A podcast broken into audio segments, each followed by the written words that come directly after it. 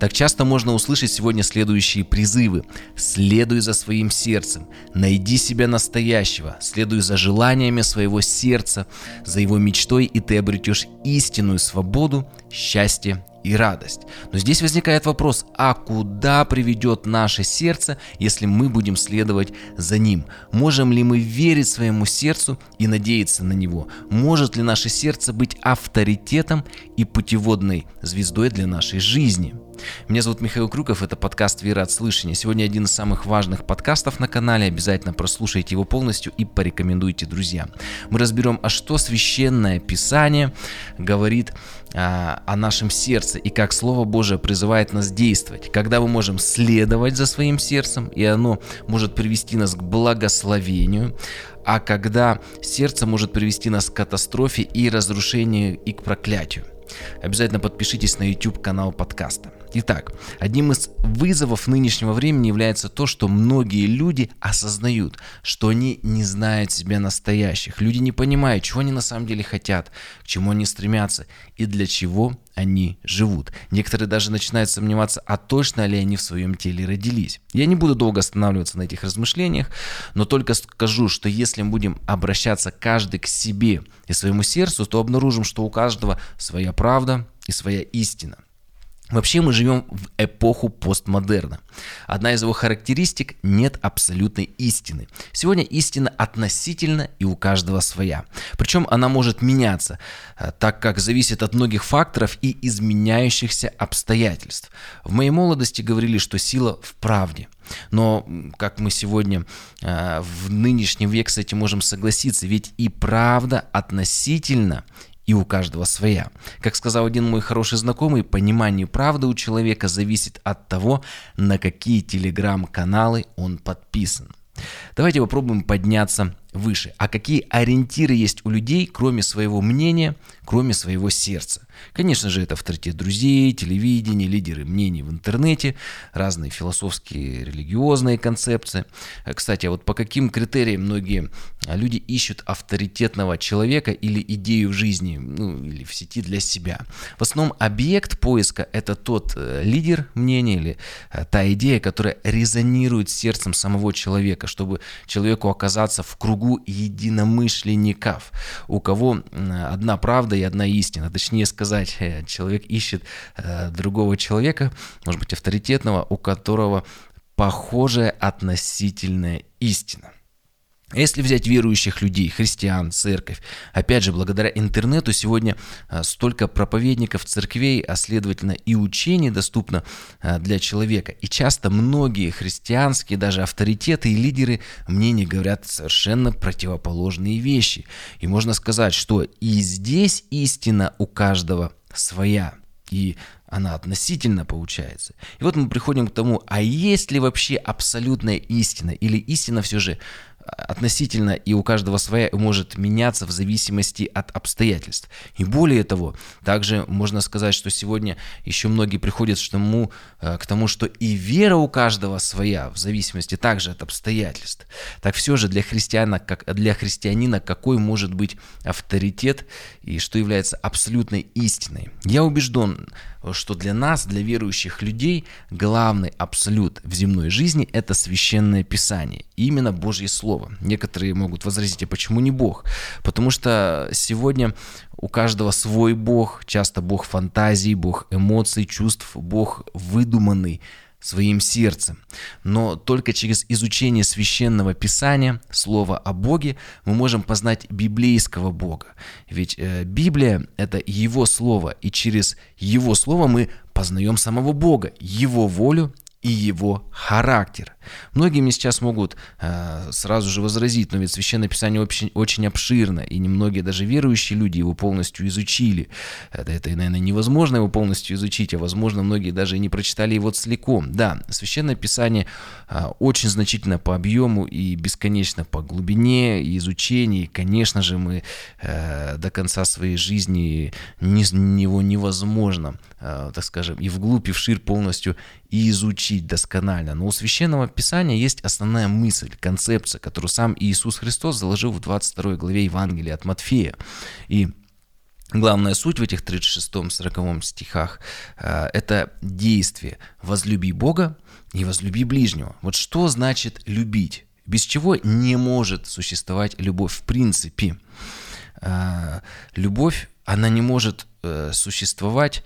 Я, вот, знаете, задавал этот вопрос на воскресном служении, и мне отвечали без, без долготерпения, без заботы, без верности. Но, вы знаете, даже вот эти все вещи, они могут существовать только в одном случае, если мы имеем общение. Любовь не может существовать без общения. Более того, любовь, она и начинается с общения. Если любишь, то первый шаг, он, естественно, общение. И без общения не будет ничего остального. Если нет общения, то, соответственно, уже и не нужно никакое ни долготерпение, ни верность.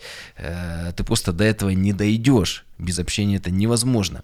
Если ты по-настоящему любишь, то ты хочешь угодить ты имеешь общение и, конечно же, хочешь угодить, что-то сделать приятно для этого э, человека, например, для какого-то объекта. Если человек находится в семейных взаимоотношениях, если его жена, такой простой бытовой пример приведу, любит белый шоколад, то когда ты придешь в магазин, какой ты выберешь, черный или белый? Конечно, э, любовь, она проявляется в действии. Если мы любим Бога, то наша любовь, опять же, проявляется в общении с Ним, конечно же, через молитву, через изучение Слова. И главный показатель нашей любви – это то, а, что мы хотим угодить Богу. И а, как вот мы можем Угодить это, конечно же, следовать его слову, как банальный пример шоколада. И тут есть два пути у каждого человека, вот такая вот развилка. Быть философом, на такую вот стезю стать, искать всю жизнь истину, и так ее и не найти, так как цель этого пути только поиск. Еще никакой философ не докопался до конечной уже э, абсолютной истины. Он постоянно во всем сомневается и продолжает искать. Или же второй путь – принять, что истина, она объективна, она одна, она записана в Священном Писании, и наш путь – это освящение, то есть ежедневное изменение в тот образ, который прописан в Библии.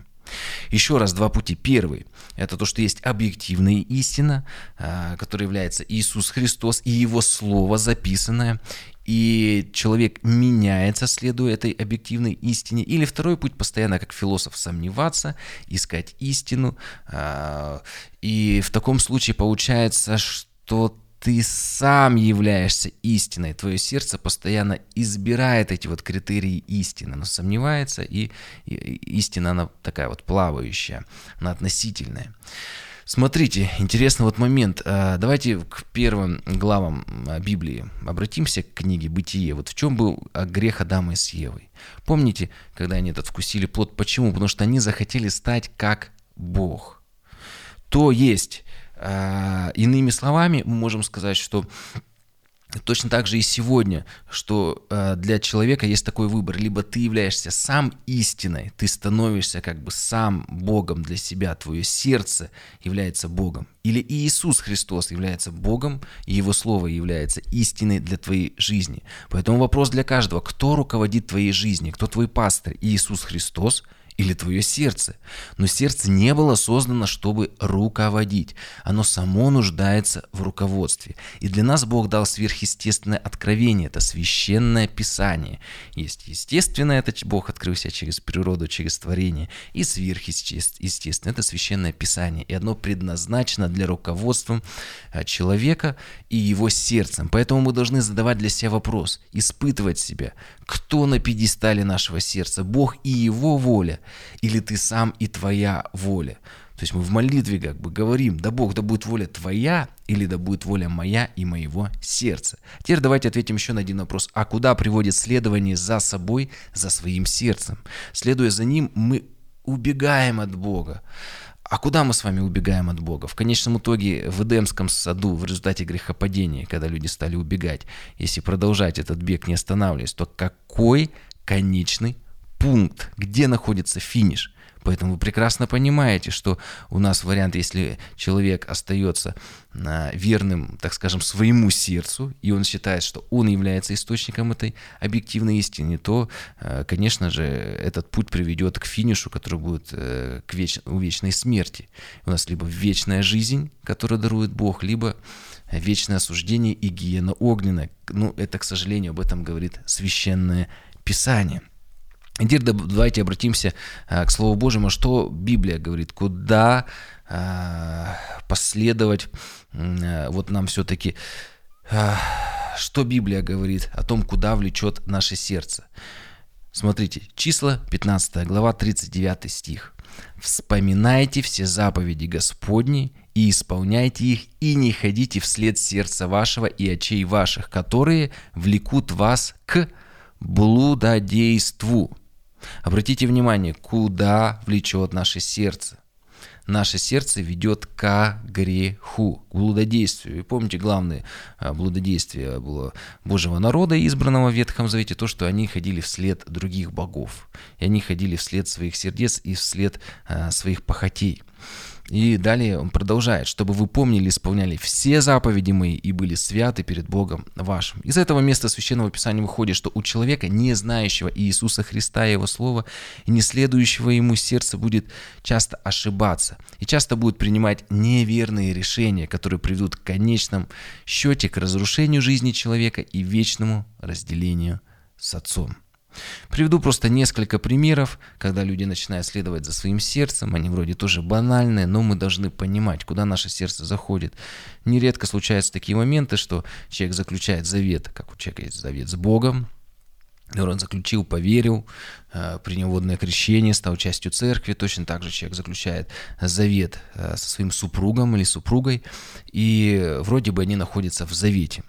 Но потом, к примеру, на работе, банальный случай, появляется человек противоположного пола, возникают какие-то чувства, эмоции, и сердце влечет общаться, тебе приятно, тебе хочется, твое сердце влечет тебя к этому человеку. Помните, как у Давида было с Версаем? Ну вот ты хочешь, и ты понимаешь, что если ты э, исполнишь желание сердца, то тебе кажется, что ты станешь счастливым. И как часто это заканчивается, что в конечном счете куда приводит, вы знаете, куда привело сердце Давида? К последствиям, когда э, его верный э, воин, в результате пришлось ему его убить. И точно так же и сегодня, когда люди согрешат, переспят, и потом не думают, что делать с этим, с ребенком, который случайно у них э, появился, то ли его убить, стать убийцей, сделать аборт или родить, а если и вообще что тогда делать, скрыть это от семьи, перевести эти отношения в формат как бы любовника, любовницы или кого-то бросить и с кем-то разойтись. И, и, и уже люди начинают кто-то северчью молиться, кто-то искать помощи у друзей, и, а здесь нет уже выхода, это уже последствия греха.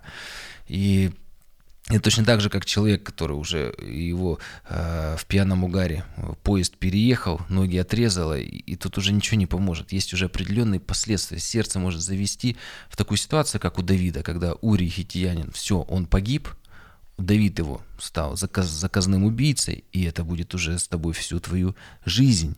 Здесь эти примеры можно продолжать бесконечно, когда у человека могут быть там те же самые финансовые трудности. Он украл деньги на работе, вскрылось, и у него выбор или подставить коллегу, чтобы его уволили и, возможно, посадили, или, или на себя взять вину. Ну, ну ты же ради семьи, и, и вот человек не знает, самому поставить другого, или самому сознаться, и, и, и уже нету правильного выбора. Есть последствия греха. И, как я уже сказал, можно продолжать бесконечно все эти истории. Поэтому, чтобы не разбираться с подобными последствиями греха, чтобы не разбираться с, с подобными э, следствиями э, результатов, когда человек следует за своим сердцем, нужно следовать Божьему Слову, которое говорит, не ходи вслед сердца своего и очей своих, которые влекут тебя, то как блудодействию, как греху, и этого будет страшные последствия. Какой здесь выход? Ведь мы не можем быть, знаете, всегда здесь и сейчас в состоянии полной осознанности. Вы знаете, христианин, он в принципе не может быть таким вот в понимании, как вот знаете, многие хотят, чтобы человек был в состоянии полной осознанности. Потому что если ты много служишь, ты заботишься о семье, ты все равно где-то на автомате, ты где-то в состоянии неосознанности. Это достаточно большая часть жизни. И хочу привести пример, что когда я учился на права, то вначале, знаете, когда я вот садился за руль, я все поправлял в зеркала, еду и думаю, ой, я уже 10 секунд не смотрел в зеркала, надо посмотреть, так, что ой, и ты постоянно отвлекаешься. А последние э, годы у меня такое бывает состояние, что э, я недавно возвращался из другого города, 100 километров с библейской школы, там целый день э, с 9, там, по-моему, до 3 до 4 эти были, были, были занятия, целый день преподавал там, и назад я вернулся домой и не мог вспомнить, по какой дороге ехал назад, потому что я устал и где-то в своих мыслях находился. Я думаю, а как я ехал по объездной через город, и не могу вспомнить, потому что я делал это на автомате.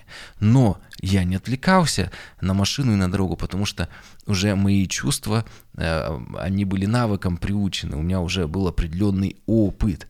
И Э, как я уже говорю, мы не можем быть постоянно, знаете, в осознанности, и мы можем уставать и уходить на такой автоматический режим жизни. И вот в таком режиме э, и как раз и показывается на, состояние нашего сердца. И э, здесь э, какой выход э, для, каждого, для каждого из нас? А выход, он очень простой. Послание Евреям, 5 глава, 13 стих. Там написано, «Всякий, питаемый молоком, не сведущ в слове правды, потому что он младенец. Твердая же пища свойственна совершенному, которых чувства навыкам приучены к развлечению добра и зла». И вот словом «не сведущ» в синодальном переводе э, передано греческое слово «апейрес», которое скорее означает «неопытный» неопытен, неопытен. То есть духовный младенец не столько не имеет достаточно сведений, ну вот о священном писании, знаете, как вот какую скорость, какие правила движения.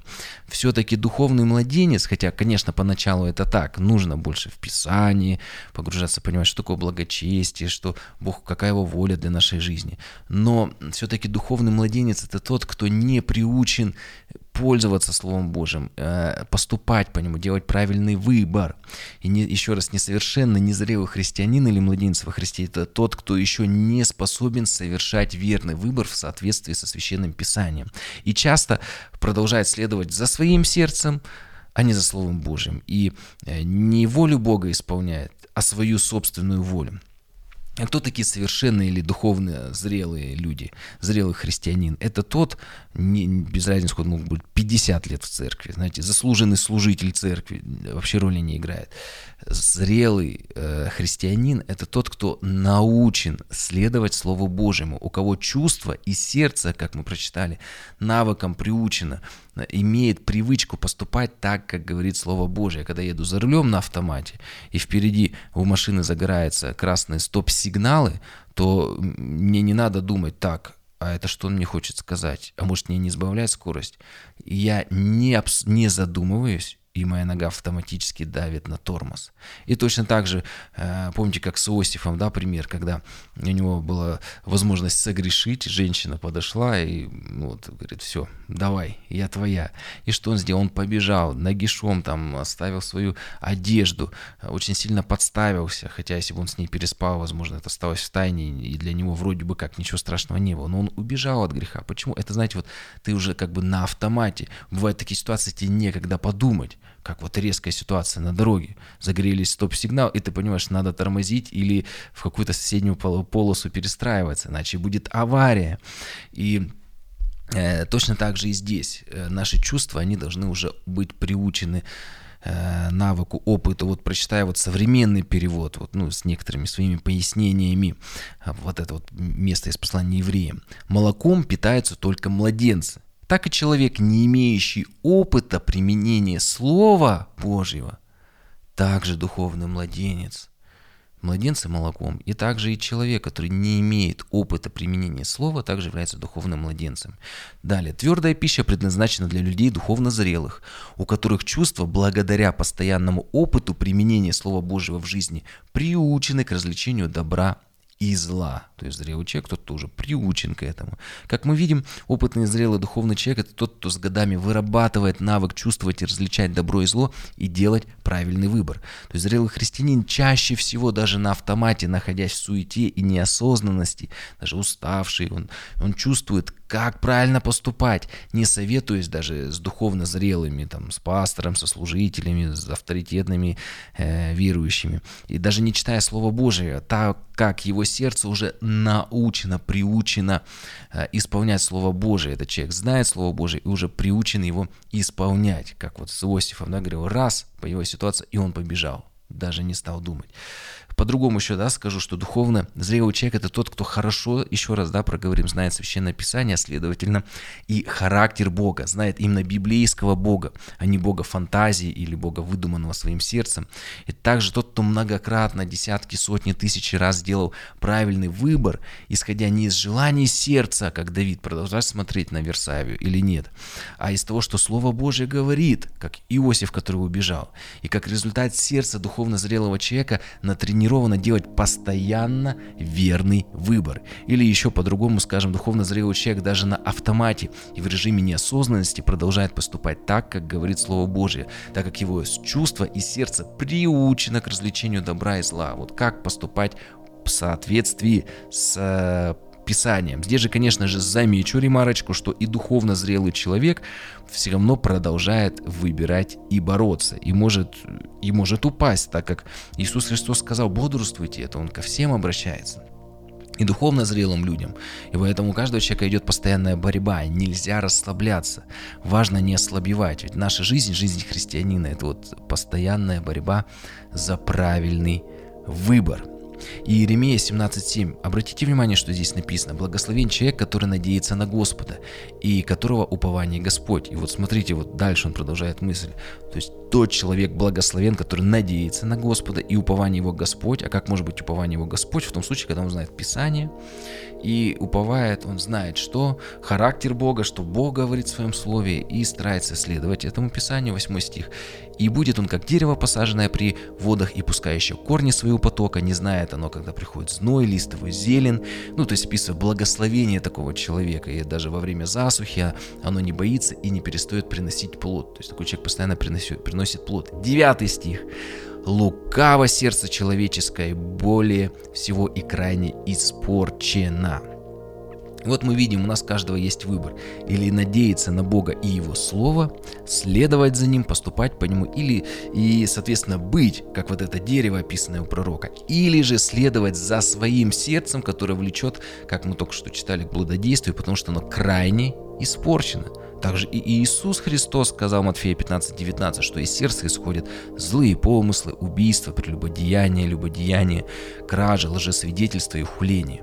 И множество есть примеров Священного Писания, которые, думаю, вы можете множество вспомнить, когда люди Божьи, даже духовно зрелые, стали следовать за своим сердцем, и это приводило к катастрофическим последствиям, даже в жизни Давида можно даже три таких греха вспомнить, и какие ужасы после этого были.